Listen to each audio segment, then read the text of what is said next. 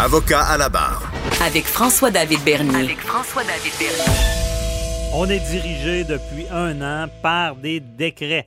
Des décrets, c'est comme des mini-lois, des mini-règlements. Vous le savez, euh, il y a, il y a toutes, sortes, toutes sortes de règles qu'il faut appliquer. Et euh, pour ceux qui essayez d'aller lire les décrets, c'est intéressant. Euh, ça commence à être très compliqué à suivre. On voit que l'état d'urgence est renouvelé aux 10 jours. Beaucoup de choses changent. On abroge une chose, on en ajoute. C'est un peu, euh, des fois, comme dans, dans le, film Astérix et les, les, les 12 travaux, là, la maison des fous. Des, fois, on essaie de s'y retrouver. Euh, toutes ces règles-là ont été mises en place. On sait, c'est historique. euh, des atteintes aux droits et libertés, couvre-feu, les masques, euh, le- le- le- les règles sanitaires.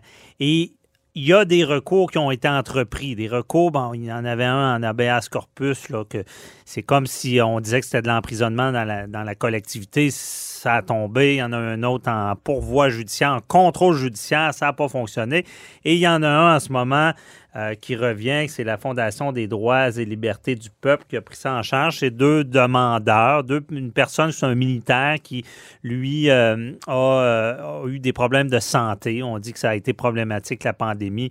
Il y a un autre demandeur que c'est elle, c'est des problèmes économiques. Et on revient sur toutes les règles disant, bon, c'est inconstitutionnel, ça ne devrait pas avoir lieu. Et aussi ce fameux 10 jours-là, on dit ça n'aurait pas dû être aux 10 jours, mais aux 30 jours. On en parle avec euh, Jean-Paul Boilly. Ouais, ben là, avec décrets, euh, on en a 36, là. L'urgence, euh, vous savez, la loi, ce qu'elle dit, l'article 119, là, on va parler des recours après, là, mais elle dit qu'on peut effectivement euh, euh, adopter des décrets pour une période maximale de 10 jours, puis euh, ça peut être renouvelé pour d'autres périodes de 10 jours. Mais là, ça fait un an, là, tu sais. On commence, il y a des gens qui commencent à graffiner un peu plus. Et là, c'est peut-être une erreur, ça, du gouvernement, de ne Ouais. pas avoir passé par l'Assemblée nationale. Exact, parce qu'on peut, en vertu de cet article-là, on peut adopter euh, le, le même genre de décret, mais pour 30 jours, en passant par l'Assemblée nationale. C'est le peuple, ça, c'est les représentants du peuple.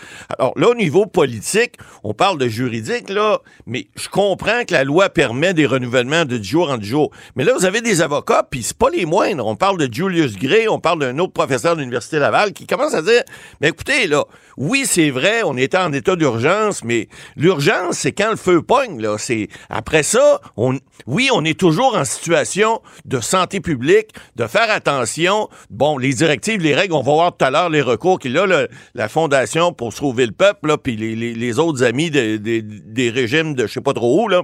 Bon, il y a, y a, y a, mais il y a du vrai un peu dans ce qu'elle lègue là-dedans, parce que si on, on, on, on, on gouverne par décret euh, pendant, pendant toute une pandémie, ben, ça veut dire que oh, c'est pas le- c'est pas le- le- le- les gens, les élus du peuple qui vont décider qu'est-ce qui se passe, mais ce ne sont qu'un un groupe restreint de personnes qui vont décider de 10 jours en 10 jours. Et c'est là, là, on voit qu'il y a un paquet de recours qui... Puis on Mais d'un autre côté, il y a, il y a personne de l'opposition qui a reproché Non, vraiment ça au gouvernement. tel, ça commence à graffiner un petit peu. Puis là, vous Parce avez... qu'il n'y aurait pas personne qui se serait opposé à l'état d'urgence. Non, du moins jusqu'à maintenant. là. En fait, ce qu'on a, vous avez dit tantôt, il y a eu des recours là, en habeas corpus. Ça, c'est pour dire, écoutez, je suis pas libre de sortir de chez moi on- à cause du couvre-feu. euh, de- donnez-moi la, de- donnez-moi la permission, enlevez-moi cette, cette, euh, cette contrainte-là que j'ai de, entre 8 heures, là, maintenant c'est 9h30 dans, dans les zones jaunes, là, euh, orange, mais enlevez-moi cette, cette contrainte-là parce que je suis détenu illégalement chez moi. Ben voyons donc. Ça a pas passé. Là, il y a une juge qui. Ben, il y a plusieurs juges qui ont rendu des décisions. D'ailleurs, l'habeas corpus n'a pas passé. On a dit c'est pas le bon recours. Allez voir. Mais on On- dit c'est pas de l'emprisonnement. Non, non.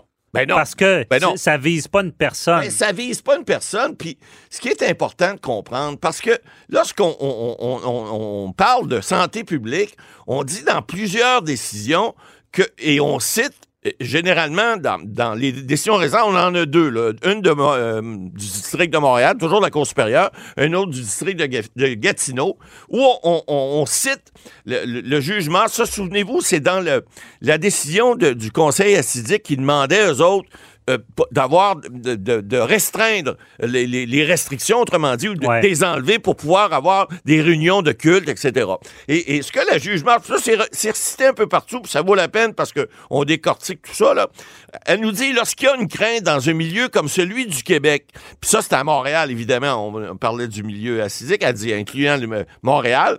Alors, ces milieux étant ceux de la communauté juive assidique en demande, dans ce cas-là, puis on parlera des autres tantôt, que les hôpitaux soient débordés et procèdent au délestage ou se préparent à appliquer des modalités de délestage leur permettant de faire des choix auxquels personne ne veut songer, comme ceux d'annuler des soins au bénéfice de certains patients, même les risques les plus minimes deviennent de trop.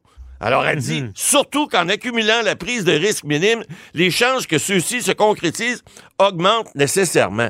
Mais ça, c'est repris un peu partout. Alors, ceux qui ont voulu faire sauter, euh, bon, dans ce cas-là, on voulait euh, faire sauter les restrictions quant au nombre de personnes. Ceux qui ont voulu faire sauter euh, par habeas corpus, parce qu'il y a eu deux recours, un en habeas, puis l'autre, on a demandé une espèce de, sauvegarde pour, pour, en fait, d'annulation de ces, de ces droits de sortie-là.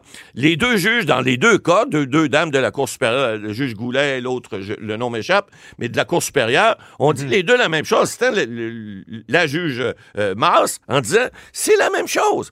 On est trop en, période. Puis oui, c'est vrai, on, on, restreint des droits. Puis on parle aussi, il y a une autre requête qui a été faite là, pour. Euh, euh, ben, celle-là est en Ontario, cependant, mais elle a été faite pour euh, exempter des, voyageurs qui reviennent au pays, exempter l'espèce de quarantaine obligatoire à l'hôtel en disant ça va à l'encontre de l'article 6 de la Charte canadienne des droits qui dit que tout citoyen canadien a droit de demeurer au pays et d'y entrer ou d'en sortir. Mais encore là, il n'y a, pas de, a pas de jugement rendu dans ce dossier-là. Là. La requête a été déposée récemment, mais on comprend que le droit des uns arrête le droit des autres. Puis ce que je viens de vous citer là, ben ça va encore nécessairement servir parce que c'est une question de gros bon sens. On n'arrête pas ben de dire, M. Bernier. Puis même dans, la décision à Gatineau, on disait que le, le, demandeur n'avait pas tant de preuves, mais le juge a déclaré quelque chose qui, va ressortir dans d'autres jugements.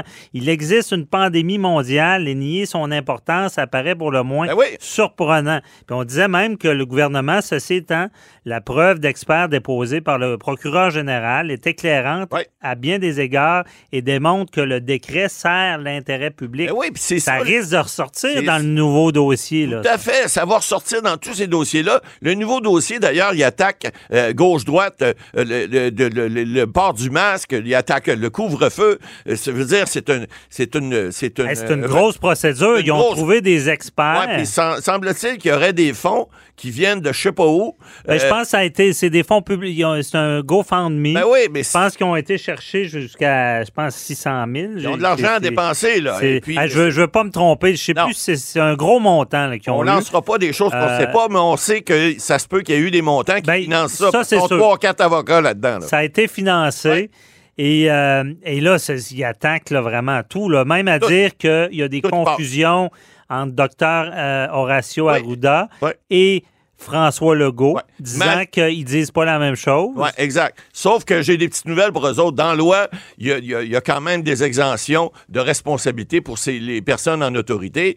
Je pense pas que ça va aller loin. Mais par contre, là où ils peuvent marquer des points, puis on n'est on pas juge encore, euh, Maître Bernier, même si vous êtes honorable à l'émission, euh, je comprends qu'il y a, y a un point là qui peut peut-être fonctionner. On parle des décrets au 10 jours qu'on on aurait abusé de, cette, de ce pouvoir de décret-là. Ben, après un an, je vous dirais que les trois, quatre premiers mois, je vous dirais que là, ben, écoutez, on est encore en situation, on sait pas trop où ce qu'on s'en va. Là, les vaccins sont arrivés, etc.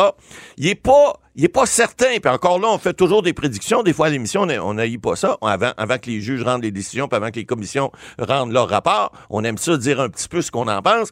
Mais ce que je vous dis, c'est que je ne serais pas surpris qu'un juge ou une juge dise, ben écoutez, le gouvernement, là, on, on, va, d'ailleurs, dans la procédure, on le voit, là, il demande à un de, de faire un, euh, de reporter peut-être les décisions pour que ça devienne une décision de 30 jours de l'Assemblée nationale et donc que le peuple vienne prendre des décisions, que ça soit pas juste par décret. Alors, il n'est pas impossible qu'un juge ou une juge décide que, effectivement, ben, dorénavant, ça devrait être fait comme Ben, ça. Mais en donner un délai, comme la Cour suprême a déjà Bon, fait. une petite tape ses doigts, Ouais. mais dans les faits, Dans ça ne faits. changera rien Non, vraiment. Pas grand-chose. Euh, parce que ce qui est malheureux pour le gouvernement en place, c'est que plus ils font une belle job, ouais, plus ils vont être critiqués. c'est clair. Mieux ça va, moins il y aura de cas, plus on va dire que les mesures ont été excessives. Oui. Mais ce qu'on ce qu'on Ben, pourrait dire, c'est peut-être à cause qu'ils ont été Ben, drastiques. Exactement. ça- L'inverse, c'est vrai aussi. C'est parce qu'on a été prudent, parce qu'on a fait des efforts. Vous avez le premier ministre, M. Legault, cette semaine, lors de la commémoration, là, le jeudi, alors qu'il est venu dire, écoutez, c'est grâce aux efforts des Québécois qu'on a réussi à- on va probablement réussir à passer au travers, mais il y a presque 11 000 personnes qui vont avoir décédé entre-temps. Alors, cela étant dit, je pense pas qu'il y ait un juge de n'importe quel tribunal, que ce soit la Cour supérieure, la Cour d'appel ou la Cour suprême du Canada, qui va venir contredire ce qui a été établi déjà devant les tribunaux. Alors, bonne chance à ceux qui ont fait ces requêtes-là. Bonne chance. Et Et- comme vous l'avez dit tout à l'heure, la petite phrase qui dit les, les actions faites de bonne foi par le gouvernement pour protéger le public leur donne une immunité. Immunité, il y On aura pas de comprend que c'est pas une immunité totale, pas mais absolu, mais- ça les protège. Ben oui, ben oui, puis c'est normal parce qu'à un moment donné, surtout en, en temps de crise, tu prends des décisions, c'est pas toujours des bonnes décisions. Tu prends les décisions meilleures de tes connaissances.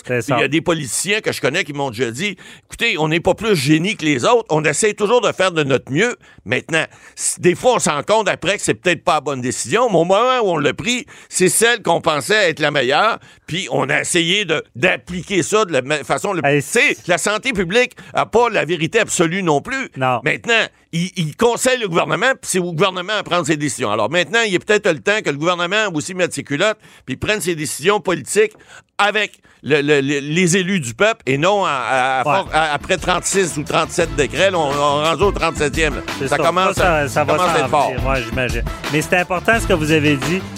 Les décisions, la- ce qu'on savait au moment de la prise de décision. Exact. C'est très différent parce que quand on fait le Toujours d'estrade, facile après. après, Il c'est aurait pas dû lancer, il aurait dû lancer, bah oui, mais c'est Ouais. facile. Quand t'es sur la glace, c'est là que tu vois ce qui se passe. Très bon. Merci, Matt Boily.